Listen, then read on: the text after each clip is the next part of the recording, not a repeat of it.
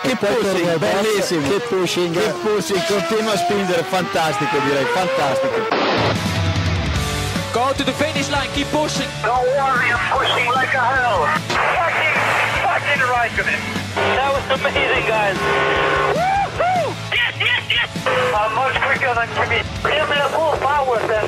Avanti, Fer. Avanti! All the time you have to leave a place. Okay, Felipe,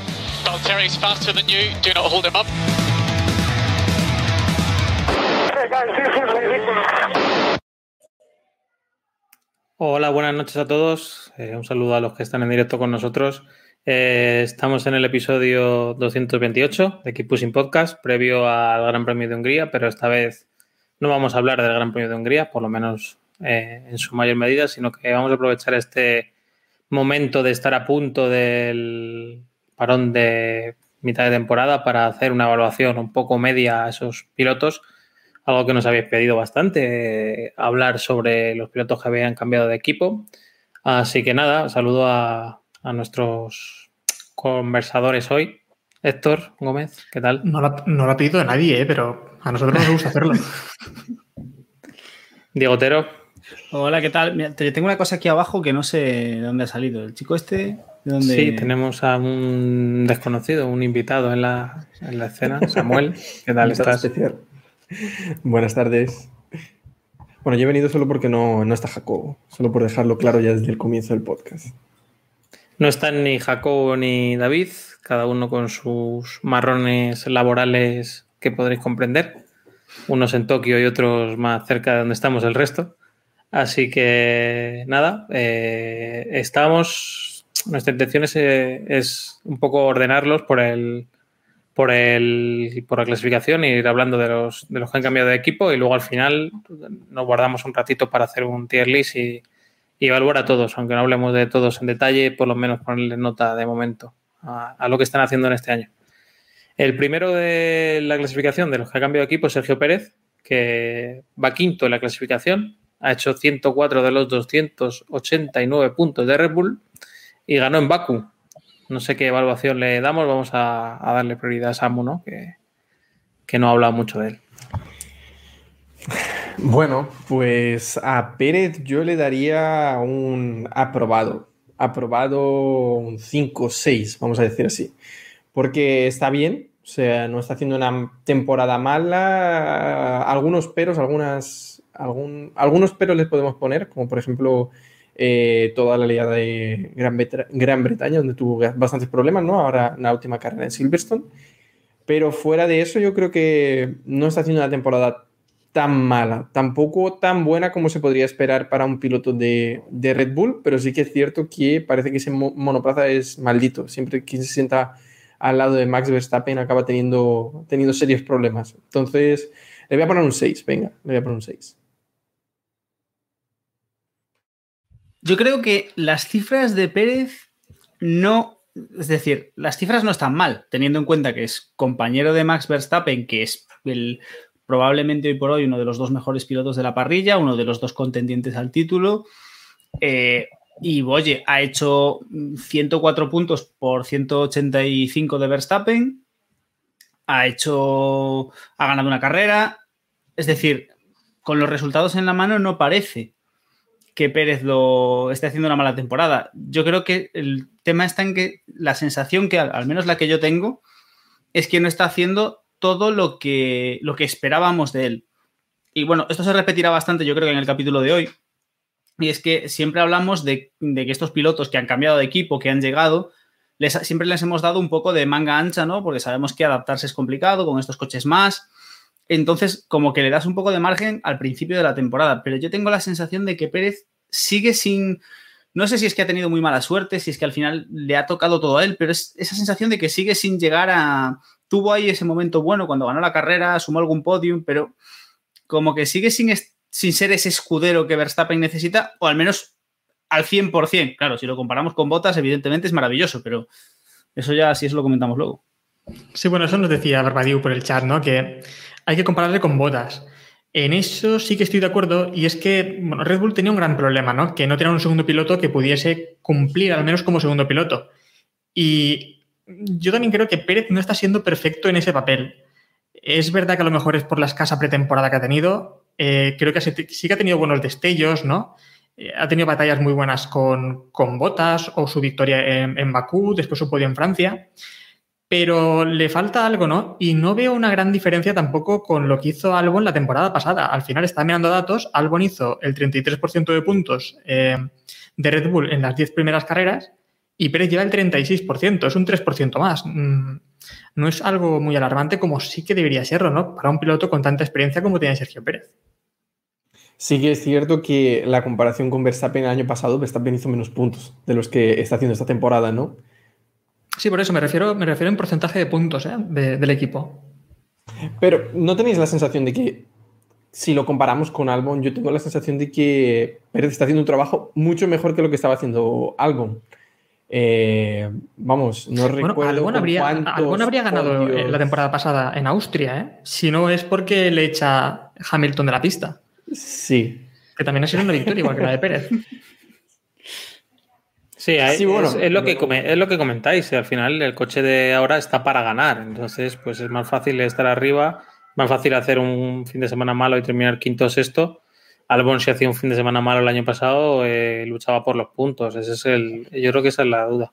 Para mí, Sergio, estás haciendo lo que lleva haciendo muchos Fórmula 1. Eh, es, muy rápido, es en ciertas condiciones sobre todo, sabe esperar la carrera el día que hace falta esperarla, pero tiene fallos fundamentales que, que, le comprometen mucho como piloto. A lo mejor es suficiente para Red Bull para ser campeón de constructores, pues puede ser. Hay que pensar, todos los que vamos a hablar van a mejorar, o sea, tienen que ir a mejor porque la adaptación ha sido dura este año. En eso sí que estoy de acuerdo también con lo que dice Radiu, en que Pérez está siendo más jugador de equipo de Red Bull de lo que sí que era Albon en la temporada pasada, ¿no?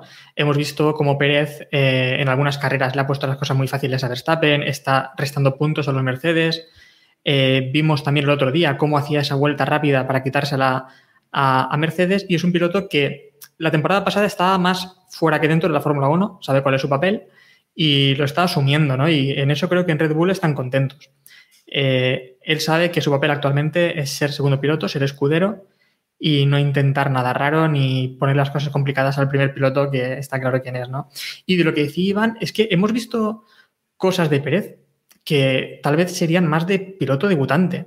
Algunos errores muy llamativos, ¿no? El otro día las dos sanciones con, con Leclerc eh, por, los toques, creo, ¿no? En, en Austria Después tuvimos en Silverstone, en la carrera rápida, la carrera del sprint, eh, este error también en el que tiene un trompo y sale último el domingo. Y, no recuerdo qué carrera fue también que le metieron 10 eh, segundos de sanción y quedó fuera de los puntos también en lucha con... Ah, no, perdona, fue, eh, creo que fue en Imola, cuando estando el safety car se salió de pista y después recuperó la posición cuando no podía recuperarla a, dos pilotos, creo que uno era Leclerc, que no me acuerdo, y le metieron una sanción de 10 segundos que le dejó también fuera de los puntos. Son errores que para un piloto como, como eh, Sergio Pérez, con tanta experiencia, no puede ser. Es que yo creo que Pérez tiene un poco lo que podríamos denominar el síndrome de piloto Williams, que es el, lo hemos comentado mil veces, cuando un piloto está, y en Williams tenemos el ejemplo, eh, cuando un piloto está en el medio de la parrilla y lo hace muy bien un día, todos nos damos cuenta, y cuando tiene una actuación mediocre o cuando la caga, pasa más desapercibido. Pérez siempre ha sido un piloto irregular, siempre ha sido un piloto de luces y sombras. Es un piloto que cuando tiene el, fin de semana bueno te gana una carrera con un Aston Martin y es un piloto que cuando tiene el fin de semana malo mm, pues se lleva puesto tres veces al mismo piloto. ¿Qué pasa? Ahora está en el Red Bull, en uno de los dos mejores coches de la parrilla y eso implica que todo lo bueno y todo lo malo que hagas se va a hacer notar mucho más. Entonces yo creo que eso es un poco lo que está haciendo que, evidenciando lo que en el fondo sabíamos, que es que Pérez es un, es un buen piloto, es un tío rápido, es un tío que te puede ganar carreras, es un tío que te puede hacer un buen fin de semana. Y para mí una de las cosas claves de Pérez es un piloto que puede llevar a cabo muy bien estrategias mm, un poco especiales, que es también mucho a lo que ha jugado Red Bull. Saben que es un piloto al que le pueden hacer un juego, una jugada rara con las gomas, pueden buscar una estrategia diferente y puede llevarte a cabo eso. Y, oye, a ver, en el fondo, con lo que tenía Red Bull en, para fichar ha sido un buen fichaje. Mm, ¿El año que viene debería seguir? Bueno, eso ya a lo mejor lo repasamos a final de temporada. Ahí el problema que tiene Red Bull es que no tiene ningún aspirante, claro, ¿no? Porque su relevo debería ser su noda y ahora después hablaremos de él, pero también está dejando muchas dudas. Que vuelva Gasly para darle un poco de chicha a Netflix, hombre. Bueno, pues nos vamos a ir a Maranello. Entonces, el séptimo de la clasificación, Carlos Sainz, 68 de los 148 puntos de, de Ferrari, eh, hizo un podio en Mónaco y bueno, eh, Diego, dale tú, por ejemplo. Bueno, eh, echando un vistazo a los, todos los pilotos que tenemos en lista, creo que es para mí indiscutiblemente el que mejor lo está haciendo, o en conjunto el que mejor lo, ha hecho. Sabemos que Sainz es un piloto trabajador, sabemos que Sainz es un piloto que, cuya carrera se ha, forjado a base de trabajo, es decir, es un piloto que no, no vamos a decir que no tenga talento, pero es un piloto que ha, suplido no ser, no tener ese talento puro, innato que puede tener un Verstappen con trabajo duro, aprendizaje y esfuerzo. Y lo bueno que tiene eso es que te da una capacidad de adaptación y de trabajo mucho mejor. Yo creo que Sainz mm, pocas pegas le podemos poner, es decir, ha tenido sus días buenos y sus días malos, pero yo creo que lo está haciendo muy bien, está rindiendo con el, con el Ferrari y al final está ahí, ahí con Leclerc, es decir, que se supone que es el gran piloto estrella por el que Ferrari eh, lo echó todo. Entonces, no sé, yo creo que poco malo podemos decir de Sainz. Que nos cuente Samu, ¿no? Que es el gran fan de, de Leclerc. La burbuja, ¿no? Ah, Leclerc. ¿Qué vas a decir de, de Sainz? Eh, no, hombre, de, de Leclerc. Que... Bueno, pero voy a hablar de Sainz. Estoy aquí para hablar de Sainz.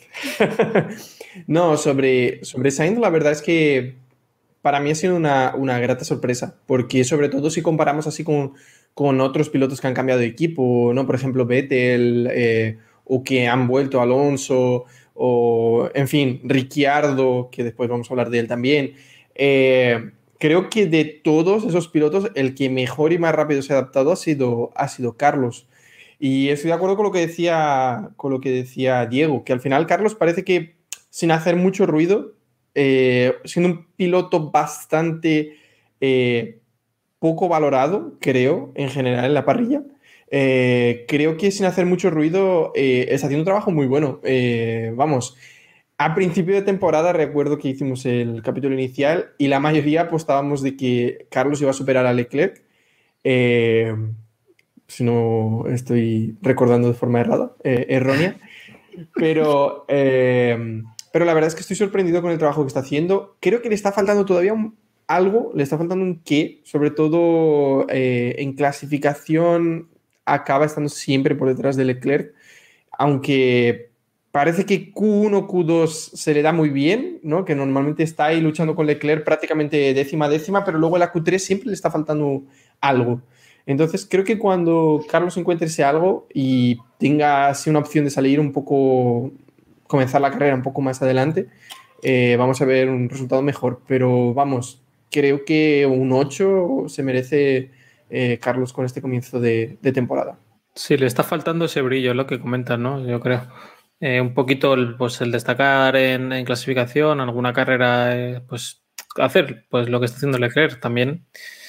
Hay que tener en cuenta que pues Leclerc se le considera uno de los mejores de su generación. Ya el año pasado brilló en Ferrari. La comparativa tendría que ser con Vettel y no con Leclerc. Ahora, por lo menos ahora al principio, de cara a largo plazo ya podemos hablar de otra cosa.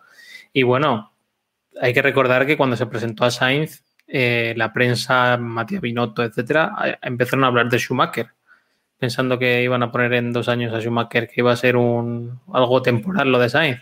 Y yo creo que se está ganando el sitio, ¿no? A mí me parece que el trabajo que está haciendo, eh, salga las cosas bien o mal, merece, merece mucho, mucho a, alabarlo, ¿no? Hmm. Incluso se está hablando ahora de que tal vez se podría ir Leclerc y quedarse Sainz como piloto Ferrari, ¿no? Ese rumor que había de que podía sustituir a Pérez en, en Red Bull. Bueno, él ha dicho que él va a quedarse en Ferrari muchos años. Eh, pero es lo que decía Iván, que recordemos eso, que Sainz venía a sustituir a Vettel y en ese papel creo que está cumpliendo con creces, ¿no? Porque ha logrado mejorar el rendimiento de, de lo que es la pareja de pilotos. Y, y, también, sobre todo, no solo el rendimiento, sino el ambiente, ¿no? Que parece muy positivo, eh, su relación con Leclerc, que también es un piloto parecido complicado.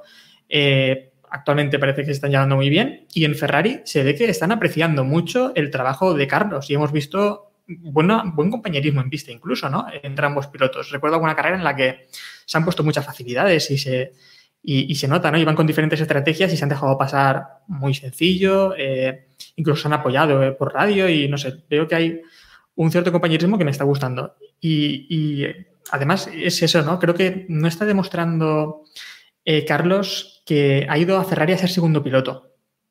Actualmente hay unos 12 puntos de diferencia, lleva el 45% de los puntos de, Ferrari, de la escudería, y recordemos que a estas alturas, el año pasado, Vettel estaba mirando y llevaba el 23% de los puntos de la escudería. Porque creo que el cambio pues, ha sido positivo ¿no? para, para ambos, también para, para Vettel, que después hablaremos también de él. Y sobre todo esa diferencia por el segundo puesto de Leclerc en, en Silverstone. Que si no estoy equivocado, hasta Silverstone había una diferencia de dos puntos entre, entre Leclerc y Sainz. Sí, ha tenido muchísima mala suerte también en, en, estrategias. Este mismo fin de semana último que estamos comentando, lo normal es que Sainz hubiera ganado más puntos. Quizá, evidentemente no tanto como, como Leclerc, pero sí que un par de puntos y ha tenido por ahí situaciones desafortunadas también las ha tenido Leclerc, ¿eh? o sea que hay que ninguno Ferrari ha salido indemne. Bueno, si queréis, hablamos del plato fuerte o el, el gordo de esta, de esta lista, porque Ricciardo es octavo en la clasificación. Solo ha sumado 50 de los 163 puntos de McLaren. Eh, Norris ha hecho durante esta principio de temporada tres podios, eh, aparte de una racha de resultados espectacular. Y el mejor resultado de Ricciardo fue este paso fin de semana que hizo quinto. O sea que los números cantan y yo creo que, que Ricciardo está haciendo, yo creo que la decepción de, la temporada. Totalmente. Mm. no entra nadie dentro. Totalmente. Eh, desde luego yo creo que, sobre todo viendo el, el, rendimiento del McLaren, creo que nadie, nadie, nadie se esperaba que, que Ricciardo eh, estuviera tan atrás y Norris tan, tan bien posicionado, ¿no? Que al final eh, Norris está pescando podios ahí eh, a diestro y siniestro. Entonces, creo que Ricciardo sin duda va a ser nuestro primer suspenso.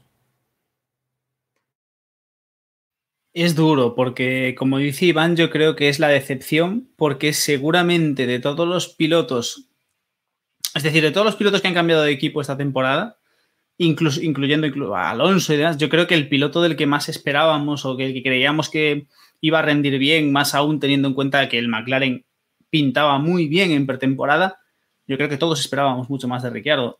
Y está ahí. Y no consigue, parece que no consigue adaptarse al coche, no consigue sacarle lo que da de si el coche. Es cierto que este fin de semana ha sido seguramente su mejor gran premio desde que está en McLaren, pero es que ha terminado quinto.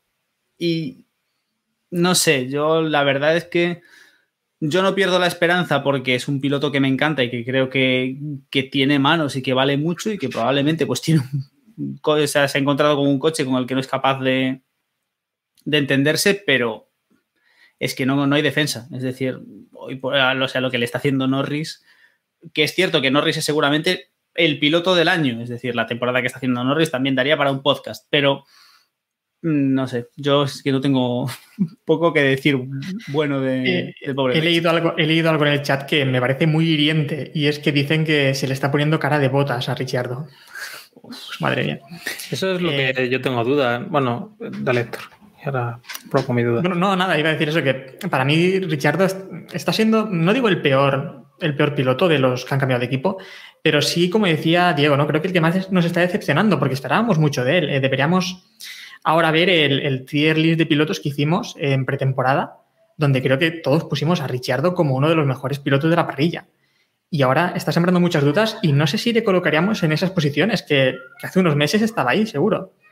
Y mientras en Ferrari, por ejemplo, que comentábamos antes, escuchamos cosas muy positivas hacia, hacia Carlos, eh, en McLaren escuchamos todo lo contrario, ¿no? Porque ves las declaraciones antes del fin de semana, por ejemplo, este, esta misma semana, todo lo que he leído es esperamos más de, de, Ricardo, eh, no está haciendo todo lo que todo lo que podría hacer, incluso también lo dice, ¿no? Eh, no está sumando todos los puntos suficientes que debería. Eh, y, no sé, aquí sobre todo también tengo un problema y es que he visto todos los pilotos que hemos comentado hasta ahora, en algunos y todos los nuevos que han cambiado de equipo, en algún momento brillar, en algún momento está por encima de su compañero, pero es que a Ricardo ahora mismo no le recuerdo ningún momento que diga ha estado por encima de Norris o mira, ha vuelto Ricardo. No, no me ha dado esa sensación. Claro, esa es la sensación que tengo yo, que, o sea, ya viendo el tema de, de Renault fue un cambio así raro y este cambio McLaren parecía que era la, nueva senda, ¿no? O sea, que, que, iba otra vez en el camino positivo y, joder, todos estamos teniendo la impresión de que Norris es un superclase y está gestionando todo genial y está haciendo una temporada enorme. Pero es que pensar que a lo mejor Norris tampoco está siendo tan maravilla y que, y que realmente Ricardo está peor de lo que parece. O sea, ¿sabes? En esa comparativa con el, con el compañero me da un poco de, respeto. La duda es si se va a recuperar durante la temporada y se le va a valer para mantener un asiento, ¿eh? porque este ritmo a final de temporada, no sé las opciones que tendrá McLaren en el mercado, pero desde luego hay pilotos que se van a querer ir a McLaren y, y, veremos a ver el año que viene. Para mí ya lo tengo dicho que es uno de los candidatos a, a estar arriba del todo el, el, año que viene. Es un equipo que viene haciéndolo bien y mejorando cada año. Yo tengo yo la esperanza. Que... Dale, Diego, dale, dale. Vale, no digo, iba a decir simplemente que yo tengo la esperanza de que sea un. Hemos visto que históricamente Ricciardo es un piloto que tiene una curva de adaptación. No, no es el típico piloto al que, que, sientas en un monoplaza y va rápido el primer día. Sí que suele tener ese un periodo. En Renault lo vimos también, que le costó adaptarse, no tanto. No le vimos sufrir como le estamos viendo sufrir en McLaren, pero le costó. Y yo tengo la esperanza de que sea un mal año, de que sea un mal año, de que realmente el año que viene, un coche en el que él ya habrá trabajado, en el que él habrá aportado y con el que debería sentirse más cómodo, volvamos a ver al piloto que nos tiene acostumbrados. Pero es, es que está siendo muy duro. Es que el año de Ricardo está siendo muy duro. Yo creo que McLaren todavía tiene pesadillas por la noche con, con Sainz, porque mi gran duda es cómo estaría McLaren si tuviera este año a Sainz que en temporadas anteriores mostró un rendimiento mucho mejor que el de, que el de Norris, ¿no? Entonces queda esa duda de Fórmula 1 ficción, pero me parece que, que, que, si le dieran la opción a McLaren de recuperar a Sainz esta temporada, vamos, con los ojos cerrados creo que, creo que le daban una patada a Ricciardo. Y bueno, ya que has metido esto, eh, me queda la duda de qué haría Carlos, eh, porque Carlos, viendo el rendimiento de Ferrari esta temporada y viendo cómo va el McLaren, ¿Habría cambiado de equipo? ¿Cómo, cómo crees, Sam? A ver, yo creo que. Yo creo que no, porque Carlos siempre dijo que ser piloto de Ferrari es una cosa especial y es algo que todo piloto de Fórmula 1 quiere. Y yo creo que es un tren que pasa una vez en la vida. Entonces yo creo que Carlos no, no volvería a McLaren. Y dijo también ver, algo así como. Otra cosa sería que se quedara sin asiento en Ferrari. Hombre, pero claro. teniendo el asiento de Ferrari, yo creo que no, no no, y también dijo algo así como: para ser campeón de Fórmula 1, creo que la mejor opción es Ferrari. Claro, es que yo creo que muchos movimientos de estos son de cara al 22. O sea, no hay que olvidar el cambio que hemos tenido del retraso de las normas, Zach, Zach, Brown eh, hablaba de que su temporada, o la que esperan que sea su temporada, era 2024, porque es cuando tendrán ya eh, perfectamente el nuevo túnel de viento y demás. Que ellos esperan que su rendimiento aumente hacia 2024. Bueno, a ver. A la senda del equipo es espectacular. A lo mejor es una apuesta un poco a largo plazo, pero la senda. La senda del equipo, ahora mismo está claro que McLaren está en una senda ascendente, sobre todo y sobre todo muy estable. Es decir, hemos visto a McLaren progresar de forma muy estable desde la mierda en la que estaban hasta, hasta colocarse hoy por hoy como tercer equipo. Eh, si esto fue, si no, si no llegase, si no hubiese cambios en 2022, yo creo que la apuesta sería McLaren.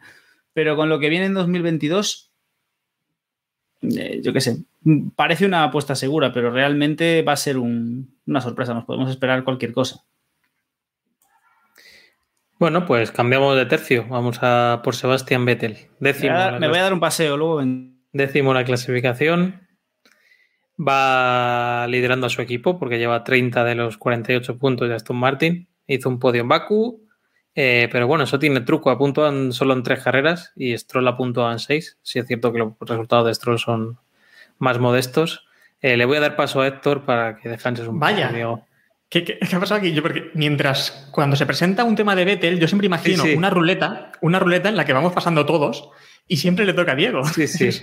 Es, muy extraño, entonces. Esto ha cambiado, eh, es el nuevo. Sí, sí, pues parece, sí, sí, vaya, qué barbaridad. Nueva Eh, dirección. Pues yo con, con Vettel tengo muchas dudas. Eh, hay también que tener en cuenta que, igual que comentábamos antes en algunos pilotos, que la pretemporada había sido muy extraña, la de Aston Martin ya ha sido una catástrofe porque tuvo una pretemporada horrenda. Tuvo una pretemporada horrenda en la que tuvieron muchos problemas, eh, con, con la caja de cambios también tuvieron problemas y, y no rodaron prácticamente. Creo que rodaron tres días y muy poco, con muchos problemas. Entonces, Sebastián Vettel ha tenido una adaptación, creo que bastante complicada.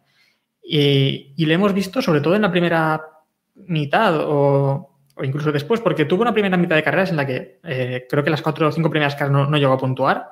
Después es cuando llega a Mónaco, donde, donde hace una grandísima carrera y también después en, Bakú con ese gran resultado.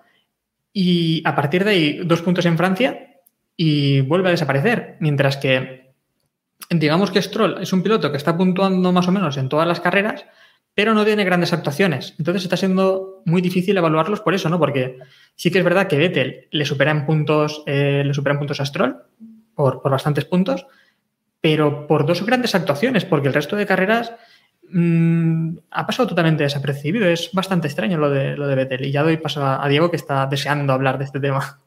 Eh, eh, encantado de la vida estoy. Eh, a ver, es que no hay. Es, es, muy complicado. Realmente es muy complicado evaluar la temporada de Vettel. Porque ha tenido esos dos grandes premios en los que hemos visto que las manos siguen ahí, que el piloto sigue ahí, que, que parece que sigue ahí, pero, pero luego la, la, temporada en sí está siendo muy mala y la temporada en sí, en términos globales, no sé si decir que Stroll lo está haciendo mejor, pero desde luego no podemos afirmar que la temporada de Vettel sea mejor que la de Stroll, porque al final es eso, ha tenido grandes, muy buenas actuaciones, pero ha tenido dos o tres. Y el resto de los grandes premios están siendo para olvidar, es decir, ¿qué, ¿qué, podemos pensar? Pues podemos pensar muchas cosas, podemos pensar en lo que hemos comentado con Ricciardo, un coche que seguramente no se adapta a su, estilo de pilotaje, un coche que no es todo lo bueno que, se esperaban que fuese y que los, el Mercedes rosa era mejor que el Mercedes verde y, y que todo eso unido pues es más complicado. Stroll está en el equipo, conoce a todo el mundo, ha, ayudado, ha desarrollado este coche, es lógico que esté en términos generales más cómodo, más cómodo que en, el equipo. Pero es que no es defendible, o sea, lo de, lo de Vettel no es defendible creo que esas buenas actuaciones le dan un poquito de margen para esperar a ver cómo se termina la temporada, pero poco más. Es decir, un poco, yo creo que con casi todos los pilotos de los que vamos a hablar hoy, especialmente los que están, lo están haciendo mal, la conclusión es un poco esta, ¿no? Es una temporada extraña, va a haber cambios en 2022. A poco que más o menos aguanten, deberíamos darles una oportunidad de, de demostrar que en, en, 2022 qué está pasando. Pero bueno, es que cuesta, cuesta mucho defender a Vettel. No sé. Samu, ¿qué nos dices? Pues voy a pillar eh, lo que estaba diciendo Iván, creo que hace unos segundos, que decía que hay pilotos a los que le hemos visto brillar y a Vettel se le ha visto algo. Se le ha visto algo. La coronilla. no quería entrar a, chistes, a, ningún chiste de medio pelo, pero bueno. Ven, venía al pelo él. Venía, venía al pelo, en fin. Eh, entonces a Vettel se le ha visto algo. Eh, yo creo que hay, hay, varias cosas que entran en esa ecuación de, del rendimiento de Vettel. Por un lado, creo que no está acostumbrado tan bien al, al, Aston Martin todavía. Y por otro lado, creo que el Aston Martin tampoco está a un nivel tan alto como, como se esperaba o como estaba el año pasado eh, su sucesor.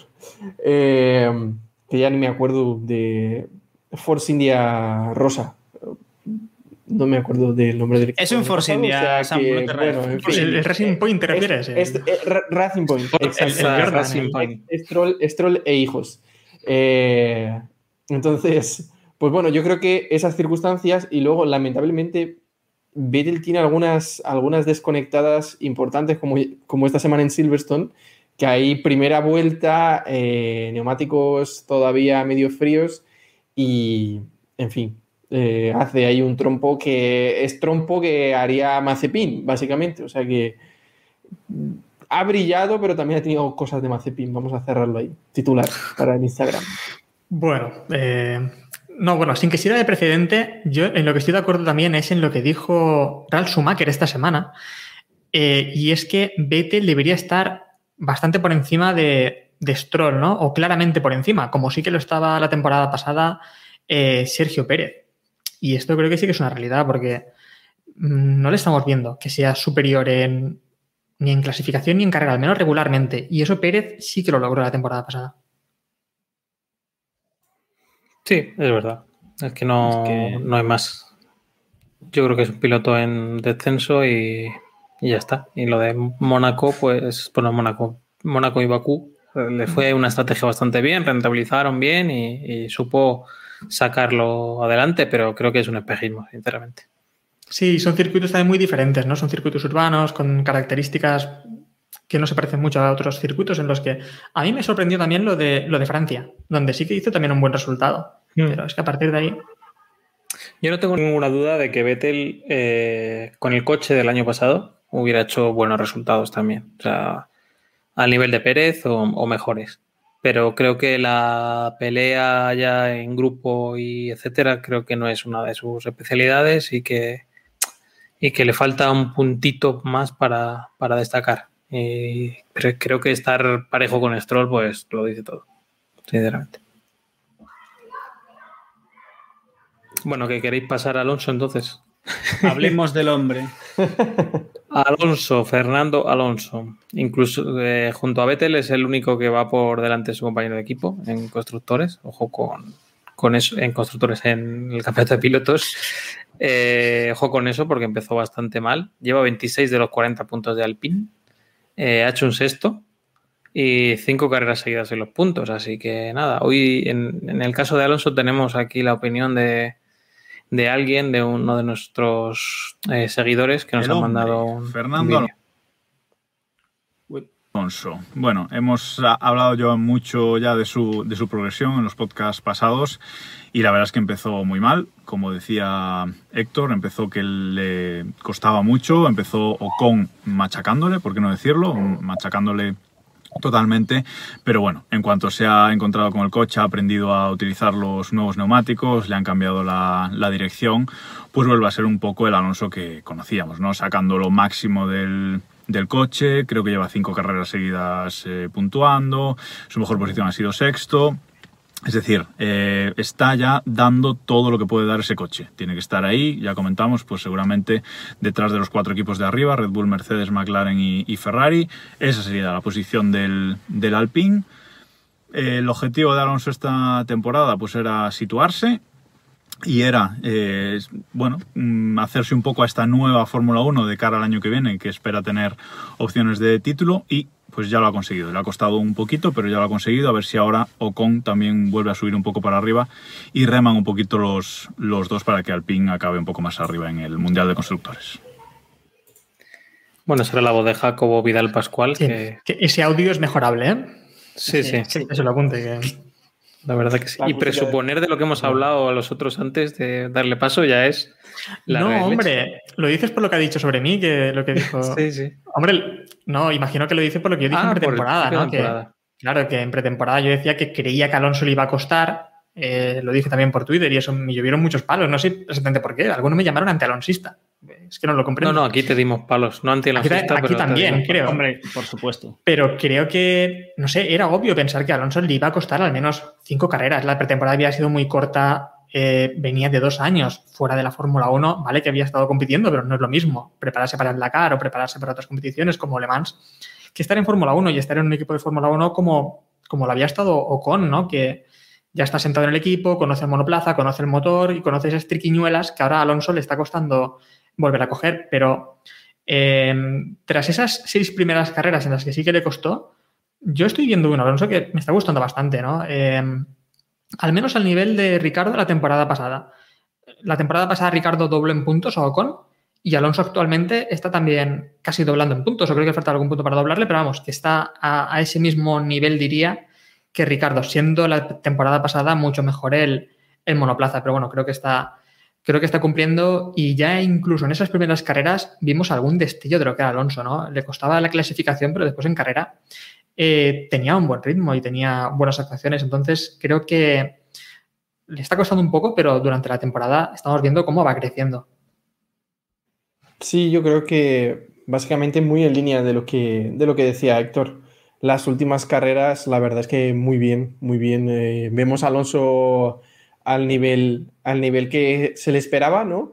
Yo la verdad es que no esperaba que, le costara tanto, ¿vale? Sobre todo también porque no creo que Ocon sea un piloto, vamos, deslumbrante de la parrilla, entonces pensaba que le iba a costar menos, pero en cuanto se ha hecho con el, con el monoplaza, desde luego yo creo que el rendimiento está siendo muy bueno.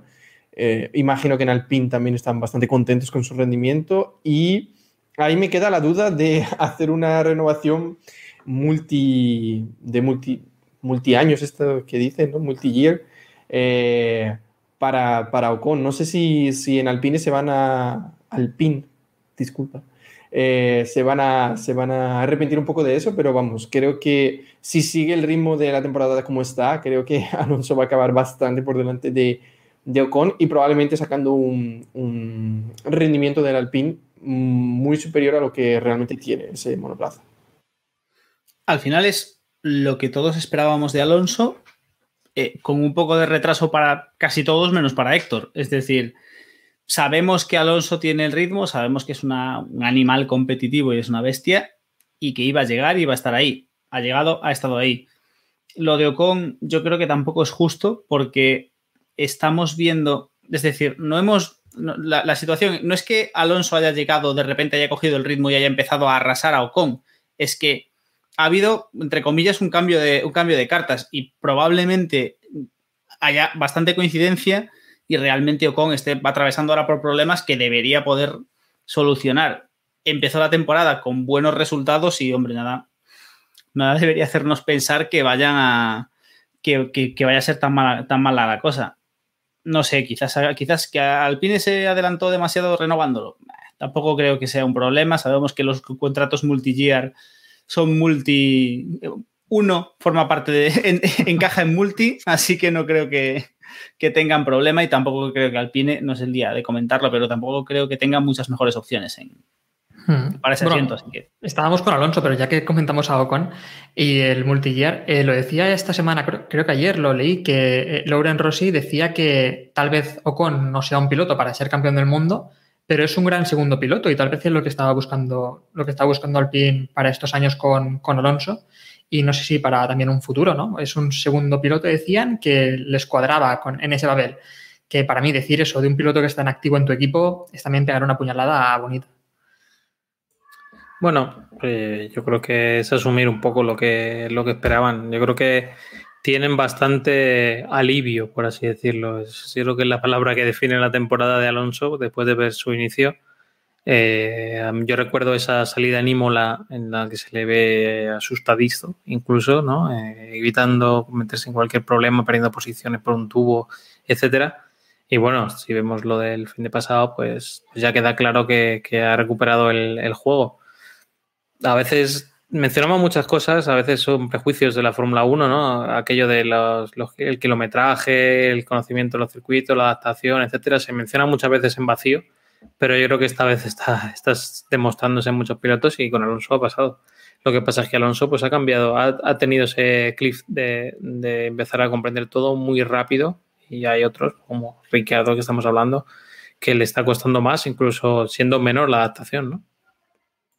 Hay un comentario aquí que hace bastante daño a Ocon también, que es de, nuestro amigo Robert Montijo, que dice que en el señor Piquet, Stoffel Van Dorn, eh, Esteban Ocon. Hombre, no sé.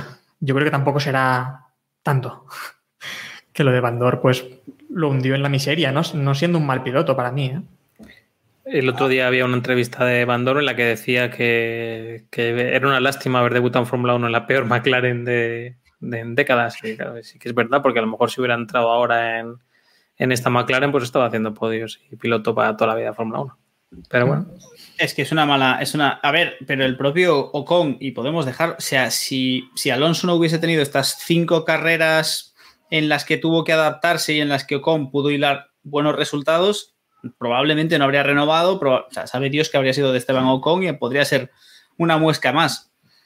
Ha conseguido esa renovación, ha conseguido esa oportunidad y oye, quizás el año que viene, o eso, quizás se recupere este año, el año que viene, remonte y se coloque un poco la cosa. Recordemos que hace tres o cuatro grandes premios estábamos hablando de que Ocon era una opción interesante para sustituir a Bottas. La reencarnación de Prost, hablábamos, sí, me acuerdo. Es decir, es decir a ver, ni, ni, ni, lo uno ni lo otro, ¿no? Es decir, ni es la nueva gran promesa de la Fórmula 1, ni es el nuevo Yuji Ide. Y hablando de ni lo uno ni lo otro, podemos irnos con nuestro, con el piloto estrella o estrellado de, del año, mm, Yuki Tsunoda.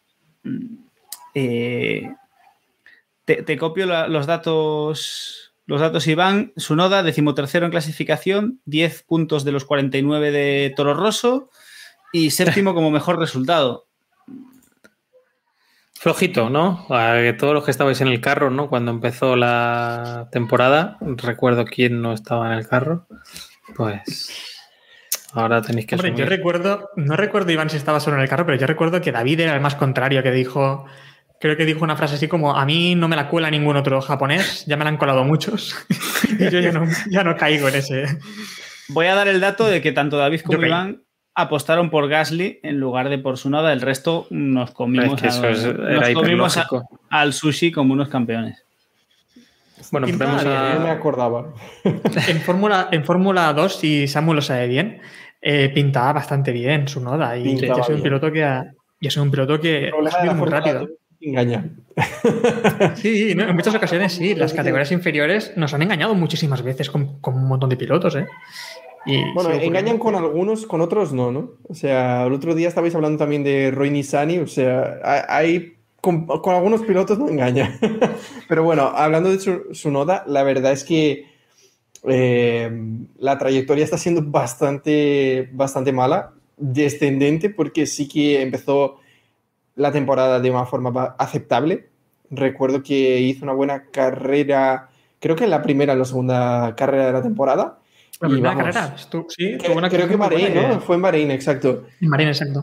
Hizo una carrera bastante buena, debutante y todos nos vinimos arriba, pero vamos, o sea, desde entonces desastre tras, desastre. Es cierto que tiene, creo que tiene un hueso más o menos duro en Toro Rosso, que es Gasly, más que nada por el hecho de que, vamos, Gasly parece que nació en pañales allí en Toro Rosso, que no se mueve de ahí ni con agua caliente, o sea, en fin, y creo que eso le perjudica bastante porque al final Gasly pues, conoce muy bien el equipo, conoce muy bien el monoplaza, en fin, es quien ha desarrollado ese monoplaza prácticamente, entonces creo que eso también va en su contra pero sí que es cierto que yo esperaba mucho más de Sunoda, que al final se ganó aquel apodo de Sunada, ¿no? Porque parece que parece, parece, pero al final mm, nada de nada. Hay que relativizar un poco la experiencia también del chico en algunos circuitos, ¿eh? que no ha conocido nada. Por eso me da la impresión de que en Bahrein fue bastante bien porque han hecho todas las pruebas en Bahrein. En Bahrein corrieron con Fórmula 2 al terminar la temporada anterior, etcétera. O sea que me parece que hay que relativizar un poco. Entonces, quiero ver a ver si en Hungría, Bélgica y demás circuitos ahora europeos que a lo mejor conoce le van, le van mejor. De momento en, en Gran Bretaña la semana pasada, pues bueno, no le fue mal, le vino a ver la Virgen, pero bueno, puntuó por lo menos. Sí, pero si, si, si, coges los, los, circuitos que, en los que se ha corrido hasta ahora, ¿no? O sea, vale, Bahrein sí que tenía carrera de Fórmula 2, eh, Cataluña, si no estoy equivocado, también será un circuito donde ha corrido, Mónaco también, eh, Red Bull Ring ni comentamos. Eh, entonces yo creo que sí que tenía bastante circuito que conocía. O sea, cuando vaya para ese final de temporada de pistas, si llega, ¿no? Al final de temporada. Y vaya para esas pistas que... y si hay final de temporada para, para, que llegue él. Eh, no sé, Austin, México, Brasil, vamos, Sigue nombrando grandes premios que no se van a celebrar, Samu, vamos. Tú puedes. se van a celebrar, sí. Eh, yo iba a decir, veo, más probable que no se celebre el final de temporada que su noda no, no termine la temporada, pero yo voy a decir que... Apuesta? Cuando quieras. Yo voy ¿Tienes entradas, Samu? ¿Tienes entradas para Brasil? Tengo, entradas, tengo entradas. Yo voy a decir que quizás mm, lo que también ha ido muy en contra de su noda es su actitud durante, durante este principio de temporada. Le hemos visto agresivo, bocazas. eh, hemos visto una actitud que no es la ideal para un piloto que está debutando y que no, no lo está haciendo bien. Es decir, sí, entre comillas, evidentemente, si tú llegas y arrasas eh, a tu... O sea, si Tsunoda hubiese llegado y en cinco carreras le estuviese dando tortazos a Gasly, le, se le sacase 15 puntos, pues, tío, puede ser todo lo gilipollas que quieras, ¿sabes? Al menos de momento, pero con la actitud, es decir, con la que te está dando tu compañero, a lo mejor deberías bajar un poco las orejas e intentar ser un poquito, un poquito más calmado. Y bueno, yo creo que antes de pasar a, al último piloto, los últimos pilotos, porque realmente hay dos, eh, hemos metido a dos en un mismo grupo, mm, podemos escuchar qué nos quiere decir Jacobo de, del japonés, del japonés loco, o del último japonés loco de la Fórmula 1. Sunoda, eh, el japonés volador o algo así por, por los cacharritos. Eh, creo que ha llegado demasiado pronto a la Fórmula 1 y demasiado acelerado quizás. Eh, yo no sabía muy bien qué esperar de él, pero sí que tenía esperanzas. Un japonés en la Fórmula 1, en Keep Pushing F1 siempre nos gusta. Y bueno, ha decepcionado bastante inicialmente, solo lleva 10 puntos. Bueno, mm, le está, le está costando al japonés, pero sobre todo lo que más hay que criticarle es esa actitud mm, chulesca eh, en el coche con su ingeniero y bueno, una actitud que realmente está fuera de lugar.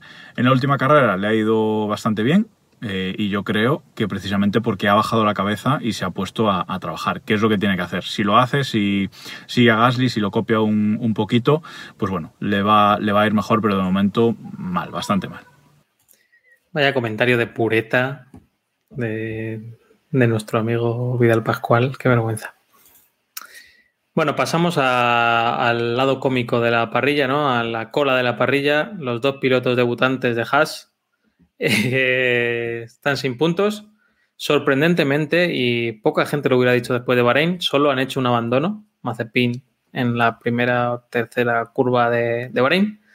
Y nada, Schumacher siempre por delante, salvo en Mónaco, donde eh, su noda no le, no le quiso dejar, bueno, le adelantó creo que por un problema técnico y luego no quiso volver a dejarle pasar. Y en Silverstone, donde no lo comentamos en el podcast pasado, pero, pero su noda, no, su noda eh, le ganó la posición bien a, a Schumacher y quedó por delante.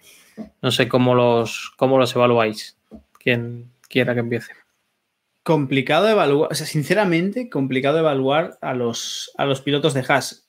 Parece que Schumacher lo está haciendo un poco mejor, pero yo creo que ni Schumacher lo está haciendo todo lo mejor que esperábamos, ni Mazapán lo está haciendo, la está liando tan parda como esperábamos. Es decir, es cierto que ha terminado algún, que otro gran premio a siete vueltas o diez del resto de pilotos, pero no las ha liado, o sea, sí tuvo sus momentos de trompo, sobre todo al principio de temporada, pero no sé, yo tengo la sensación de que no es ninguno de los dos está tan alejado del otro. Es cierto que el, el Haas es un hierro y con eso es muy complicado destacar, liarlas más fácil, pero bueno.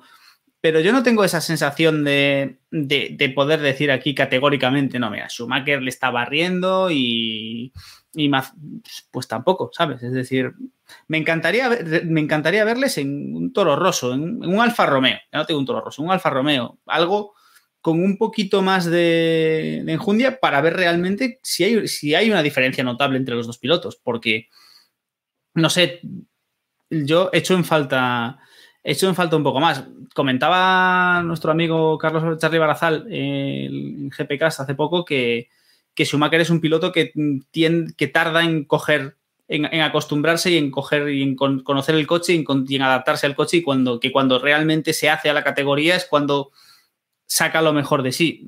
Puede ser eso, puede ser que de aquí a tres carreras Schumacher realmente le venga la Virgen a ver y empiece a arrasar o a, ser eh, muy, muy superior a su compañero, pero no sé, yo hoy por hoy los veo sorprendentemente cerca. Hmm, Estoy muy de acuerdo con lo que dice Diego. Nos han decepcionado ambos, pero por diferentes razones, ¿no? Uno nos ha decepcionado porque sí que esperábamos que estuviera muy por encima de, Mace-. Y Mazepin nos ha decepcionado porque esperábamos de él, no sé, que fuera un cafre, ¿no? Que, que la liara en cada gran premio y no nos está dando ese espectáculo. Entonces también ha sido un poco de decepción por ello.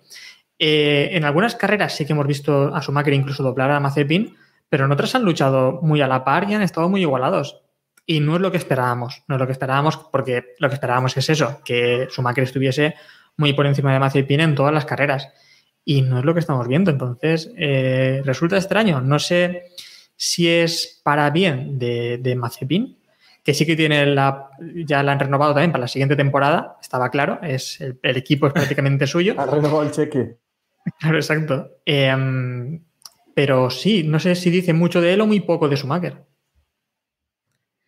Pues a ver, yo estoy muy en línea con lo que decíais. Ninguno de los dos me ha dado mejor sensación que el otro. Eh, sí vamos, es que si, si, cuentas cagadas, si cuentas trompos, prácticamente van a estar van a estar 5 a 5, o sea, van a estar súper igualados también. Y al final, vamos, mm, creo que va a ser difícil decantarnos por quién ha hecho una mejor temporada acabando el año, porque, vamos, veo imposible que, hagan puntos, o sea, imposible, tienen que haber muchos eh, cacharritos para, para, que hagan puntos. Y, creo que va a ser difícil. La verdad es que, eh, si no estoy equivocado, Schumacher tardó tres temporadas en ganar la Fórmula 2, o sea que por ahí imagino que es lo que comentaba Charlie también. Y vamos, veo que están los dos muy parejos. También es, lo que decía Diego, es, es, un hierro. O sea, que sacar diferencias ahí, pff, estamos hablando de dos segundos y medio y el otro está a 2.7. O sea, es que al final es muy difícil comparar. Es que habría, habría que analizar a mí, ni Schumacher ni, ni Mazepin me, me parecen nada del otro mundo. Especialmente, Mazepin es una opinión más común, pero con Schumacher yo no le veo absolutamente nada más que a otros muchos. Una pilotos. cosa, disculpa, Iván, es que si escuchamos lo que decía todo el mundo hace lo que decía Samu hace dos, tres temporadas en Fórmula 2, sus dos primeras temporadas en Fórmula 2, nos dejaron a todos muy nada, no esperábamos nada de él. Y es en la última temporada donde sigue, oh, Schumacher lo va a petar en Fórmula 1. En la parte final de la última temporada, de Sí, la sí, temporada de. Fórmula 2 más barata en años.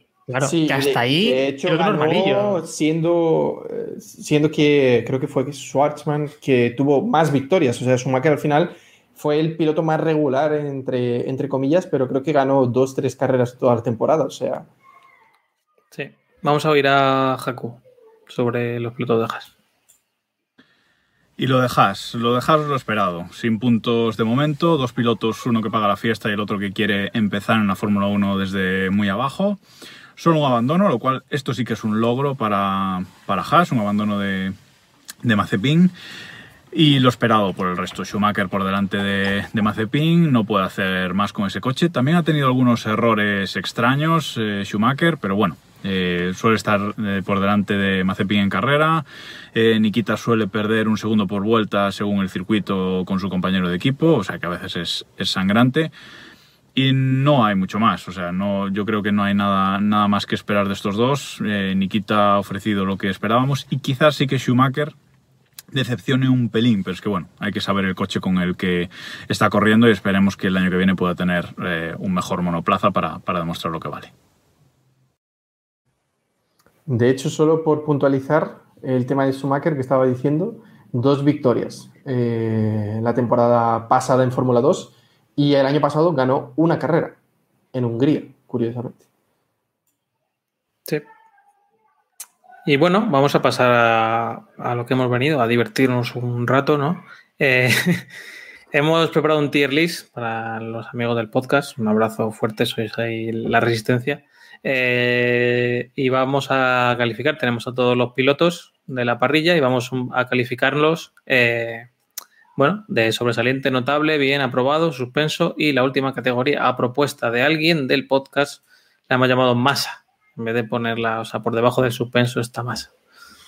Eh, no sé si queréis empezar por lo que, los que hemos mencionado eh, en, este, en este pequeño análisis que hemos hecho o empezamos así a, a cholón y fuera. Ah, empieza por el orden que está ahí. Cholón. Empieza por el hombre. Vale, pues venga, Alonso. Venga, sí, voy- lo, primero ya, lo primero ya para quitarnos ¿no? La lo que más le importa a, la- a mucha gente. Claro. Para, para quitar. Después de Alonso ya se puede ir. La gente ya el que no le interese ya. Empieza por Vettel, entonces. Empieza por Venga, Vettel. empezamos al revés. Venga, contrario. Yo le doy suspenso a Vettel.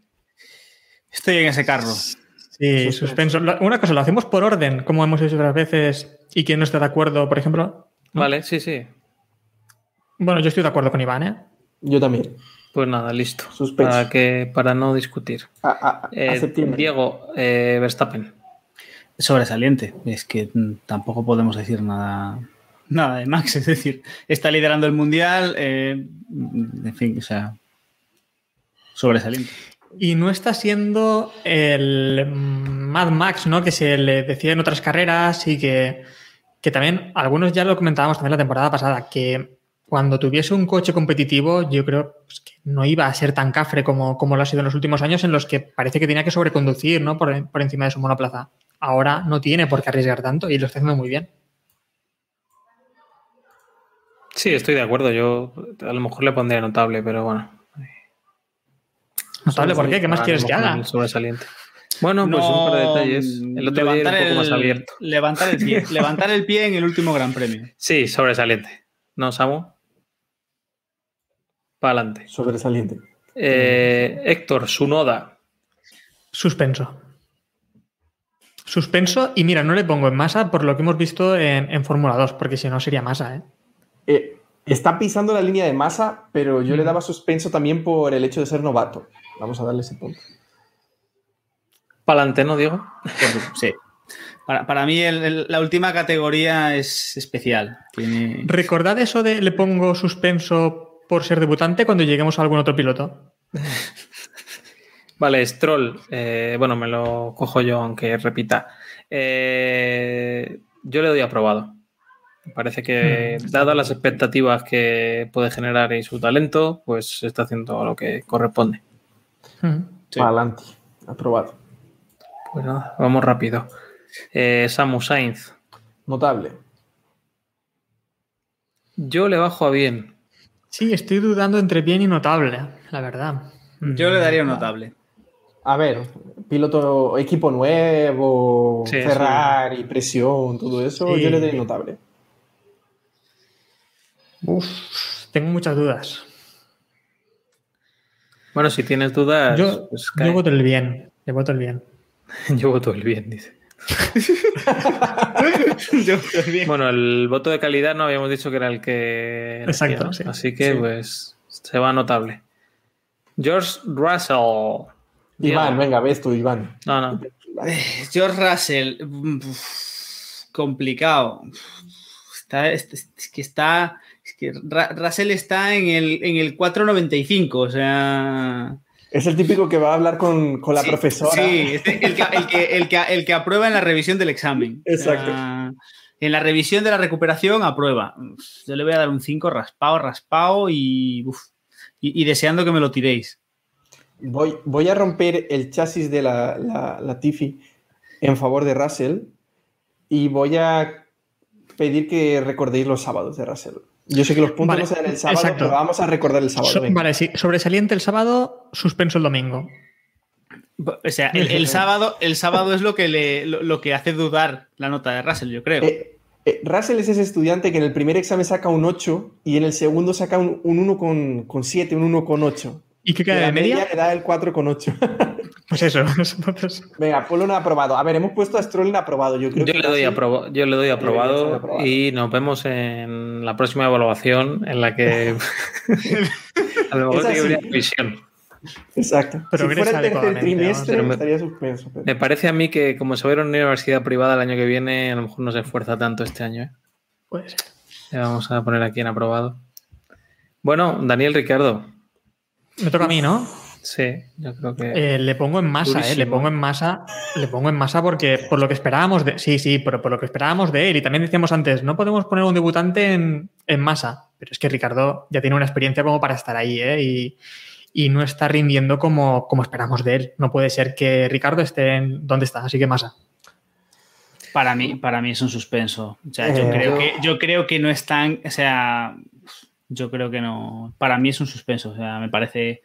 Decir, es decir, decir que la temporada de, de Ricciardo está siendo peor que la de Vettel y la de Sunoda. Sí, no, yo, pensando en el monoplaza diría que eso, sí. Pero por Yo las también lo expectativas, ¿eh? Lo digo más que nada por las expectativas también. Claro. En, en masa. Te has Duele, solo, Diego, masa. lo siento. Sí, sí, sí, sí. sí. Daniel Ricciardo se coloca el último de la clasificación. Quiero decir, no, está- no estamos evaluando Sí, cómo el- de buen pilotos son, ¿no? Sino No, no, no, no, estamos que- evaluando lo que rendimiento, rindiendo el esta Sí, sí, temporada. sí, sí. Entonces, claro, Es un poco el rendimiento Mm. con las expectativas, etcétera. Bueno, es una mezcla que rara. Eh, Kimi Raikkonen, yo le pongo masa también. Yo le daría que- un suspenso. Yo Le daría un suspenso. Sí. Suspenso alto Sí, incluso. sus- o sea, está por ahí. Suspenso- alto. Es verdad que tiene alguna actuación muy buena. ¿eh? El, Es decir, el otro día, está- por ejemplo, en la carrera del sprint tuvo una gran carrera del sprint. Sí, ha tenido sí. alguna actuación decente. a un jubilado no está mal, macho. O sea, Destellos, luego alguna cosa sa- también de Ya, jubilado. eso es, es Le voy a subir aprobado ¿eh? al final. tanto, tanto como aprobado. No, no, no, suspenso. No, está a la altura de Vettel. Está a la altura de. Vettel. Sí, A exacto. altura de Vettel. Vale, pues se queda en suspenso. Eh, Sergio Pérez le toca a Samu, si no me equivoco. Aprobado, aprobado. Eh, está entre el aprobado y el bien, pero, pero está en aprobado. Yo compro. A tope con Lo Samu. compro, sí. Pues ala, aprobado con Russell y Stroll. Eh, Esteban Ocon, Diego. Esteban Ocon, yo le voy a dar un aprobado, porque bueno, lo ha- eh, tuvo un buen inicio, está teniendo una mala segunda, primera mitad. Yo creo que un aprobado y nos vemos en la, en la siguiente evaluación. Sí, el problema es ese que tuvo una primera de primera mitad eh, de notable y actualmente está en el suspenso aprobado, ¿no? Sí, está aprobado, pero si fuera el tercer trimestre estaría suspenso. Tú has sido profesor en otra vida, ¿verdad, Samu? Venga, yo compro también el aprobado. Es lo que decís. Eh, se queda ahí con el asterisco, ¿no? Para, para la próxima evaluación. Pero bueno, el problema es que como en Alpine ya lo han aprobado, pues hay gente Claro. que cree que eso, ¿no? Está- Que ya se ha, se ha descuidado un poco, ¿no? Y dice, ya, ya estoy aprobado, ya no tengo que hacer nada Está más. aprobado porque ha ido a clase. Evaluación continua. Norris, este sí que va a probar la evaluación continua. Hombre, sobresaliente. Aquí Sin creo que no hay duda.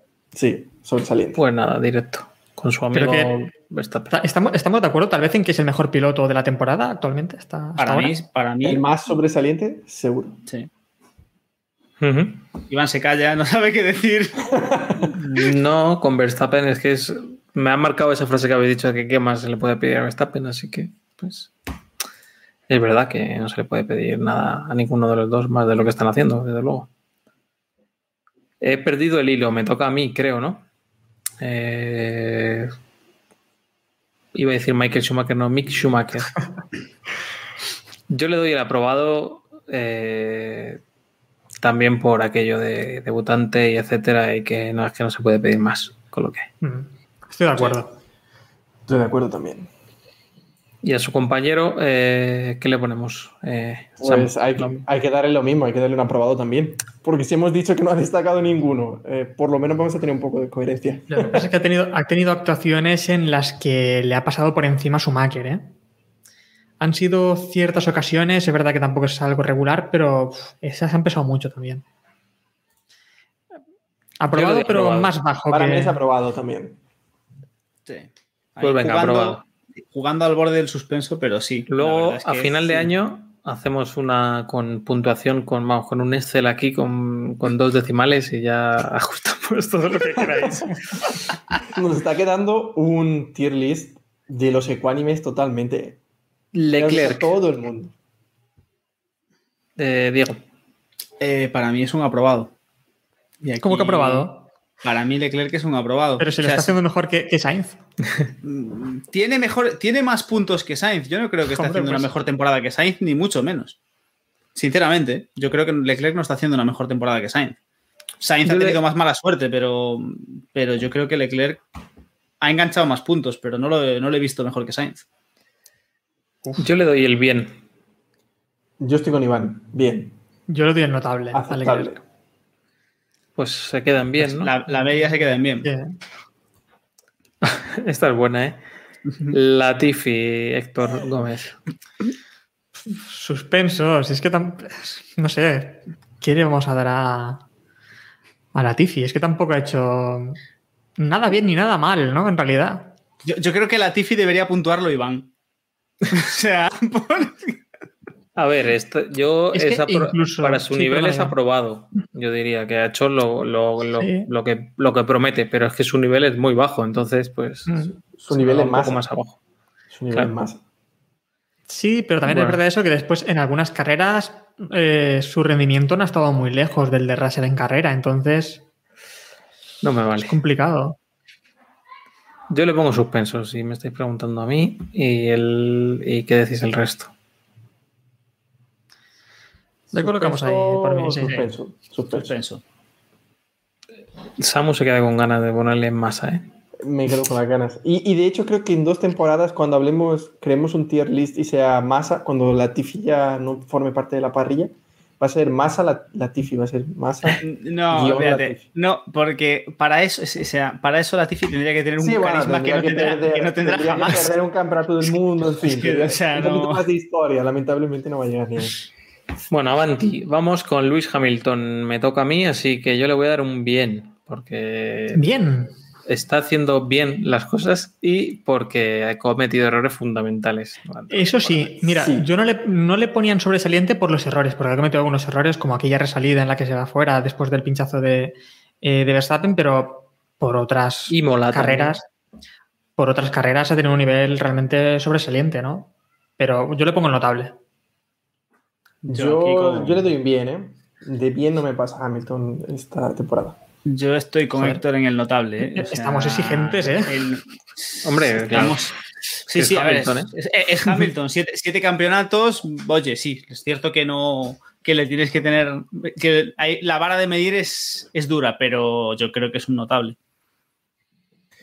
Bueno, el voto de calidad dice que bien, así que lo siento mucho, pero se baja bien con Charles Leclerc. No creo que esté nada mal el, el compañero de sitio.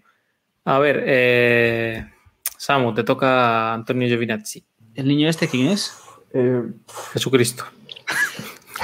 de El piloto de Fórmula 1. Masa. Suspenso masa. O sea, total. Es que es tan sin carisma que tiene que estar en masa o al lado de la, la Tifi porque tiene el mismo carisma. O sea. Ya, no, podemos, no podemos puntar a los pilotos por su carisma, ¿no? Porque Sí, a ver, es muy lamentable. ¿Cómo que no? ¿Cómo que no? lo hemos hecho siempre. Ha hecho ¿eh? algo en pista, entonces ya está. Es que ni. Yo qué sé. Está ni preparando lo del carisma para darle a Alonso sobresaliente. Está buscando los argumentos. No, venga, vamos a darle suspenso. Suspenso. Lo que no sé, Héctor, eh, no deja a la gente que puntúe como quiera, ¿no? Tu 25 Él mete presión, tío. Me, mete me parece mal. Yo soy un lobby de. Pues yo le doy el, yo le doy el masa que le iba a dar Samu.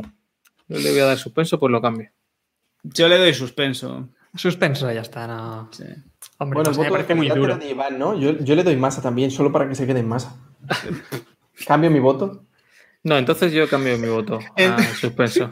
Así que se va, se va a suspenso. No vale cambiar, no vale cambiar votos. A ver, no, se vamos- queda bien- yo creo que está bien con Reconen, que están los dos en el nivel. ¿eh? Venga. Están, están un poco en esa línea de que uno No sé- clasifica no mejor sé y el otro en carrera acaba delante. O sea que. No sé a quién le toca, pero voy a meter presión ya, ¿eh? Con, con Gasly. Voy a empezar a meter presión porque creo que aquí van a haber muchas discrepancias. Y yo creo que Gasly está haciéndolo muy bien como para el notable. ¿A quién le toca? Creo Adiós. que, a, creo que a mí, para mí, Gasly es un bien. A mí es no, un bien creo también. que, no creo que llegue al notable. Bien también. A ver, Samu. Hombre, por. ¿Samu? Espera, que se me había quedado el micrófono cerrado. Eh, bien, Gasly bien. Bien. Hombre, por Pobre comparación, con, por, por comparación con su noda, la verdad es que ha hecho un. Está haciendo una temporada bastante buena, ¿eh? También Pero- como Hamilton y Leclerc. Es que, es- joder. Yo, yo vuelvo a lo que comentábamos antes. Es, sí, está- ha tenido gran- grandes premios muy buenos, pero también la ha salido, la ha pardas. O sea, Sí. no. Barcelona Yo- falló en el cajón de salida, por ejemplo. Es que a mí esos fallos ya me descalifican muchísimo para un piloto. Es decir, yo creo, yo creo que para llegar al notable debería haber un un mínimo de consistencia. Es decir, para mí es algo que a ese nivel es importante. Y yo creo que Gasly no, no lo cumple. Y con Héctor fuera de juego es el momento. Bien. Genial. Eh, bueno, le toca al Me- me propio. Me habéis borrado, ¿eh? Para que no. Te hemos, te hemos censurado un poco, pero bueno. Te toca, Massa. Te toca uno difícil. Eh, botas. ¿Me toca a mí? ¿Botas? Eh, mm, Botas es muy complicado porque tampoco le está haciendo. bueno. No, Valtteri Massa. como- no. No como para el Massa, lo- yo le pongo el suspenso simplemente. Suspenso. Yo, yo, yo, yo propuse la categoría por debajo del suspenso para botas, así que. yo, o sea, mi voto es. Yo compro también. Yo compro más también. Joder, Héctor, está el mundo en contra tuya hoy. Sí. Mm. Y bueno, me toca a mí, Fernando Alonso. Eh, yo le voy a dar el aprobado. Eh, estaría suspenso en las primeras cinco carreras del año, estaría bien en las otras cinco. Y así que le doy el aprobado. Y bueno, este va a venir a revisión a final de año, yo creo, para mejorar la nota. Yo creo que es un bien fácil. Es decir, es- está suspenso en las primeras carreras, pero yo creo que las últimas carreras está más en el notable que en el bien. Así que tiran- tirando a la media, yo voy a decir que un bien. El problema es ese, que las últimas carreras ha tenido incluso alguna de notable. Y claro, las últimas carreras pesan más que las primeras. Si pienso en las primeras es suspenso, si pienso en la última es notable y uf, por eso voy a, voy a decidir también el bien. Yo también. También voy, voy a la misma línea. Pero vamos, porque estamos guiándonos por las últimas tres carreras. si fuera por lo anterior, sería aprobado justito. No, bueno, si fuese por las últimas tres carreras sería notable ¿eh? con, con Sainz, Sí, pero bien, bien alto, bien más. creo que al nivel de, de Gasly creo que es justo. Exacto, yo estaba pensando también eso, al nivel de Gasly y al nivel de, de Leclerc, eh, me cuadra, me cuadra Fernando. Y por encima de pilotos, pues como lo que, los que hemos dicho, ¿no? Para los del podcast que nos están viendo, el- está por encima del nivel Sí. de que siguen aprobados, el nivel de. Eh, Ahora resumimos, tenemos ahí. Pérez o con. Sí, bueno, si quieres pegar un Sí, los, a ver, han quedado dos sobresalientes que son Verstappen y Norris. Eh, notable tercer mejor piloto del año, como nos dice Robert Montijo por, por el chat, Carlos Sainz. Eh, en bien mm, quedan Leclerc, eh, Hamilton, Gasly y Alonso. Eh, aprueban Stroll, Russell, Pérez, eh, Ocon y los dos pilotos de Haas, eh, Schumacher y Mazepin. Suspensos, Vettel, Raikkonen, Sunoda, Latifi, Giovinazzi y Massa, o sea, la peste de las pestes para eh, Valtteri Bottas y Daniel Ricardo. Esa es nuestra evaluación media. Final de año ya haremos otra. De hecho, los pilotos masa son los que seguramente tienen. Hemos comentado también que el asiento de Ricardo no lo veíamos muy claro y el asiento de Mercedes ya ni te digo, ¿no? Yo, lo veo clarísimo, ¿eh? yo, yo tengo que decir que yo lo veo clarísimo. Vamos. Bueno, sí, pero es clarísimo el cambio. No, no, no, no, no. yo- vamos, Ricardo va, a estar, Ricardo va a estar en el McLaren el año que viene, pero, pero vamos, sin dudarlo. Sí, Para mí, o también, Sí, pero vamos. yo también veo difícil bajar a Pero Ricciardo el bueno, año que viene. eh, yo creo, yo creo que, pues eso, podemos discutir lo de Ricciardo, pero es más o menos eh, es- es- esos pilotos que están suspensos son más o menos lo que, se lo que limpiaríamos de la parrilla y lo que es factible limpiar de la parrilla, ya te digo, para mí Ricciardo aparte, eh, yo creo que es lo factible limpiar de la parrilla de, de este año y que más o menos gran parte de ellos tienen ahí un piececito como mínimo fuera. Estoy más o menos de acuerdo con el tier list al final, menos en lo de Carlos Sainz, que me parece que ponerlo tercero del mundial actualmente me ¿Qué- parece un poco pero, espera, fuerte. espera, me parece, pero me parece interesante. Eh, ¿Qué piloto crees de los que están por debajo que lo ha hecho mejor que Sainz? Es que Por ejemplo, empezando por Leclerc, yo, ahí no, No, y no te diría- yo ya te he dicho que Vale, yo no te, no- no- no- no te lo comparto. Yo creo que tienes razón en eso, Héctor. Y Yo no, no te sé decir quién más exactamente. La verdad es que sí, pondría Leclerc y no mucho más, porque tampoco es que todos los demás. Al menos Leclerc. Cuarto piloto, va. Me quedo. Bueno, pues con esto y un bizcocho hasta mañana a las 8, ¿no? Eh, no sé, este fin de semana Hungría, eh, horarios habituales eh, y demás. Eh, poco que comentar. Vamos a ir cerrando. No sé si tenéis alguna noticia o algún detalle que comentar de esta carrera o de las noticias de los últimos días, pero yo creo que lo dejaremos para otro capítulo. Yo, yo creo que podemos hacer aquí un momento super express y que Samu nos diga qué piensa del castañazo del último Gran Premio. Oh, Ya correcto. que, ya, ya que no vino por aquí la semana pasada. Ojo que hay debate con este tema, ¿eh? No sé si... Culpa de Hamilton totalmente. O sea, no hay ninguna duda. ¿Y qué sanción? Eh, a ver, sanción, yo creo que sanción justa. El destierro. sanción justa, a los 10 segundos, porque poco más podías hacerle. Y al final se benefició de la bandera roja. Si no fuera por la bandera roja, tendría que haber parado directamente, hacer los 10 segundos, cambiar alerón o arreglar el alerón. Entonces hubiera perdido prácticamente la carrera, pero bueno, yo creo que fue sanción justa. Bueno, pues con esta declaración ecuánime de Samuel, cerramos hasta, hasta el próximo capítulo. Eh, gracias por escucharnos. Eh, podéis seguirnos en todas las redes sociales, en nuestro grupo de Telegram, eh, en todos lados, recomendar y darle a me gusta si realmente os gustan los capítulos. Y nada, nos vemos el martes que viene en directo en Twitch para quien quiera y en quien no pueda en diferido, hablando del, del próximo Gran Premio de Hungría. Un saludo a todos y que pusen. Adiós. Hasta luego. Adiós.